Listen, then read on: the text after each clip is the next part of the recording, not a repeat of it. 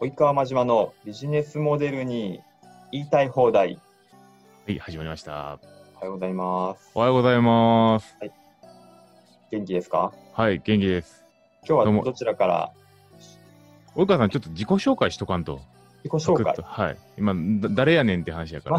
あれ前もせんかったっけ？いや、毎回せなあかんねん、音声前返しなあ、はいなるほどですね。あの、私はですね、豊島区在住のですね、えー職業は何ですかね、一応会社を経営しているということではあるんですが、まあちっちゃいので、フリーランスに近いのかなというふうに自分では思ってます。はい。はい。はい、私は、えっと、新規事業開発を支援としている面白い企画プロデューサーのマジです。どうぞよろしくお願いします。よろしくお願いします。はい。今回はどういうお話ですか？今回はですね、ちょっとまあ気になったというか、ちょっとネットを騒がせてたニュースはいはいはいはいもすごい気になったんですけど、あのドコモ口座の不正送金、あー、ありますね。今、完全にもうそればっかりや。そうそうそう。あのまあ、ドコモがどうこうっていうよりも、まあ、以前、あのセブン銀行もちょっとなんか問題になってたっていうのもあって、うんうんうんうん。ありましたね。まあまあ、大手も割と新しい分野だとそういうのずさんなのかなっていうんところと、キャッシュレスが進んでいくと、そういう問題ってこれからも割と起きてくるのかなっていうのちょっと気になってたんですけど、松田さんはどどうですかね、そういうの。まずこの、はいまあ、全く、全く調べてないですけど、裏も取ってないんですけど、まあ、そもそもこのシステム連携っていうのはもう昔から失敗しまくってて、うんうんうんまあ、あの言うならそのみずほ銀行とかもあったと思うんですね。そのなんか、はい桜田ファミリアって呼ばれてたんですけど、もう何千人っていうものがそのシステム統合、第一関銀とかとこう合併した後のその、はいなんていうんですかね、口座の情報とかを全部まとめるとかいうのは、めちゃめちゃ下手くそなんですね。金融業界っていうのは、うんまシステム構築が。あ、はいはい。それはなぜですか？それはね、多分ね、その、大その経営陣がまず分かってないんですよ。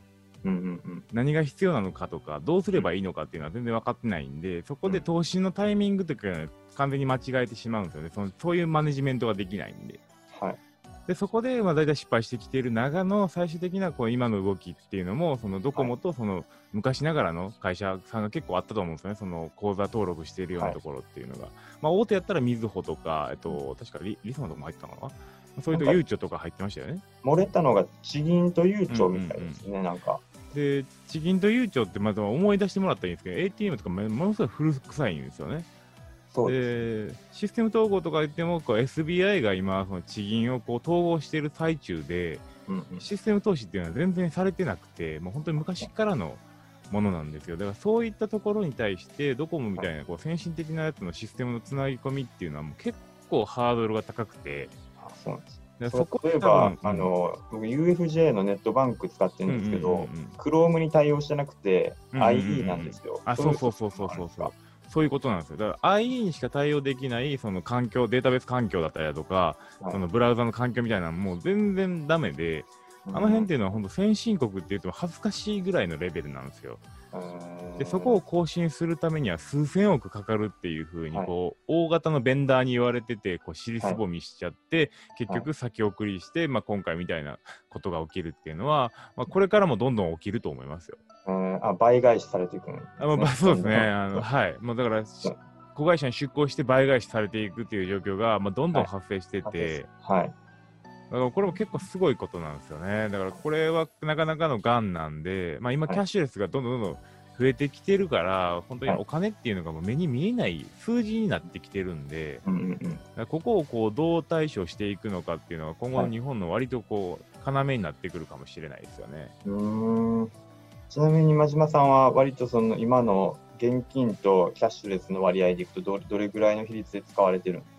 もう僕とかだったらもう9対1ぐらいでキャッシュレスで、現金使うところとほぼないっすね。もう、その、あいえっと、QR コード決済が、まあ、はい PayPay がメインですし、うんうん。クレジットカード使ってるし、まあ、ほうんほぼほぼスイカが便利なんで、ああ、スイカで使ってる感じですね。今風ですね、真島さんは。まあ、今風というか、まあ、財布忘れることも多くなってきたんで、あはい、、そうなんですね。なんかまとめて飯食うときでも、やっぱ割り勘も簡単やし、すごい便利かなとは思いつつも、やっぱこう自分の残金とかもよくわからなくなってくるんで、そうですね、それが割と怖いですよね。ん、あまあちょっとなんか変な話少し高めのところに行った時になんかはい。こう現金しか無理ですって時に冷や汗をかくみたいなのはよくあるところで、えーあ、そうなんですか。はい、そういうことは言いつつもやっぱこれっていうのはやっぱその銀行口座がベースにある働き方というかそのキャッシュレスっていうのもそういうことなのでそれをこうやっぱ変えていくにはあの暗号通貨が必要になってくるのかなとは思いますね。あその暗号通貨ってまあいろいろあると思うんですけど、その新しい通貨としての暗号通貨という意味ですか、それともそのブロックチェーンという技術という意味合いでの日本通貨をベースにしたそうそういう技術と。そういった意味でいくと、本当に完全にもうブロックチェーンでいいと思ってましてあ、はいで、まあ、暗号通貨、まあまあ、あのまあ、イーサリウムとそのビットコインでどうなるかわからないと思ってはいるんですけど、まあ、当面はビットコインかなとは思ってはいるものの、はい。まあ、イーサリウムがすごいか伸びてきてはいって、まあ、あれ自体は単価は上がってないんですけど、そはい。の使ってる企業さん、使ってるそのなんだ、えー、とサービスプロダーみたいなのが多いので、うん。まあ、そこがどんどん伸びていけば、その銀行口座に何か預けるっていうのもなくなってくるんじゃないかなと思ってて、そうなってくると、すごいもっと便利になってくるのかな。ただ、それを利用する側は別に問題なくても、その提供者側、例えば飲食店で暗号通貨使えるところなんてもうまだまだないので、うん。まあ、そこをこうどういつのタイミングで変わってくるかっていうときに、まあ、例えばじゃあ、えっと A ホールディングスのその PayPay、全部こうはい。PayPay になってくるんで、じゃあ PayPay 銀行みたいな、まあ、ジャパンネット銀行が PayPay 銀行になるんですけど、うん。その PayPay 銀行っていうのが、じゃあどういうふうに銀行口座っていうのを持つのかみたいなところとかを、こう、注視していきながら、自分、新しい生活様式に変わっていくんだろうなとは思います。うん複雑ですね。けまあ、やってることはシンプルなんですけどね、口座っていう、その、通常であれば金融商品だったわけじゃないですか。はい。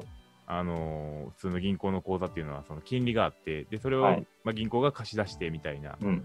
話だったものが、ただのなんかこうお財布みたいな扱い方をここそのゼロ金利とかが発生してしまったんであったっていうのがあって、はいでそこからどういうふうに今後変わっていくのかみたいな、でうんうんでその時代の節目には来てるんだろうなと思いますね。ちなみに、真島さんは今、あの暗号通貨はいいくらぐらい持たれてるんですか？暗号通貨持ってないです。あ、持ってない。すごい今、あの、持ってるかのようなあの言葉だったんで。勉強し勉強してっていうか、その、じゃあ把握はしてるんですけど、はい別に今持ってても、なんかどちらかというと、その在テクにあんまり興味がなくて、ああ、そうこう、利用に便利やったら使うっていう感じなんですけど、はい持ってたところで在テクじゃないですか、今って。そうですね。利のところ用。というよりは、うん。だから、決済で使えるとかになってくると、結構いいのかなと思うんですけど、なかなか難しいかな。で、あの、昔、タイムっていう映画あったん知ってます？タイム、どんなどんな映画ですか？こう、腕に、はい腕にそのなんか、時間みたいなのが貯金されていくんですけど、はい。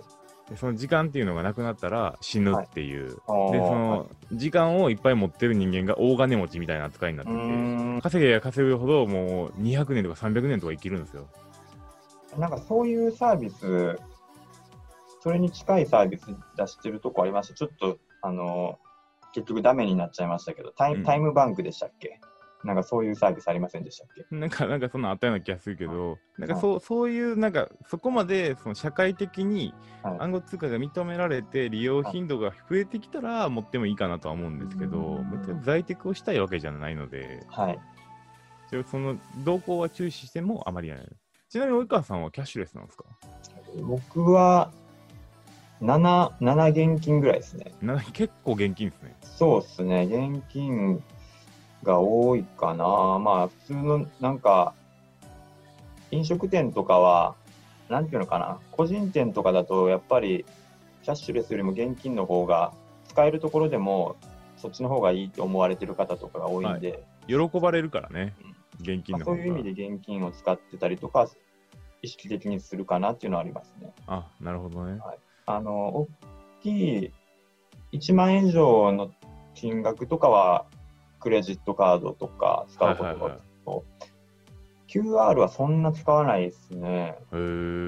最初なんかキャンペーンで、なんか登録ししたら1000円とか、はいはいはいはい。あの、なんかついたタイミングでは使ってたんですけど、結局なんか、あの、使えるところ使えないところを確認するのがめんどくさかったりとか、うんうんうん。なんかそういうのがあって、うん、まあ、クレジットカードですかね。あーなかなか球体以前とした使い方、暗号通貨なんで全然使わないですね。大テクだけですか暗号通貨はもう全部、あの、コロナのタイミングで現金に変えたんですよ。なるほど。じゃあもう完全に現金主義、タンス預金の人じゃない単水ではないですね。口座、口座預金です。当あの普通預金、普通預金です。普通に。はい、普通。めちゃくちゃ普通やないか。はい。ドコモの口座あんま関係ないねんな。そうですね。うん。クレジットカードと、まあデビットカードぐらいかな。なるほど。まあ LINEPay、え LINE、ん ?LINE、LINE、LINE、LINEPay でしたっけ ?LINEPay も口座にいくらか残ってるんですけど、なんか、あれは加盟店がそんな多くないから、うん、うん。ここってどっちやったっけって確認するのが結構手間じゃないですか。うん、確かに。まあでもあれもやっぱペイペイの一人勝ちなんで、まあ、ペイペイだけでいいかなとは思いますけどね。利率を全部抑えてきたので。だからまあそういった意味では、今回の講座のやつはまあいろいろと複雑なんですけども、まあ、球体依然としたそのシステム統合がまずできないっていうところと、あとその、なんだ、キャッシュレスに進んでるように見えて、実はまだまだそこまで進んでないんで、口座っていうものでこう紐づいてるところがなかなか危ないよねっていう感じですね。はいはい、わかりました。じじゃあはい、ありがとうございますありがとう。ございました。それでは、はい。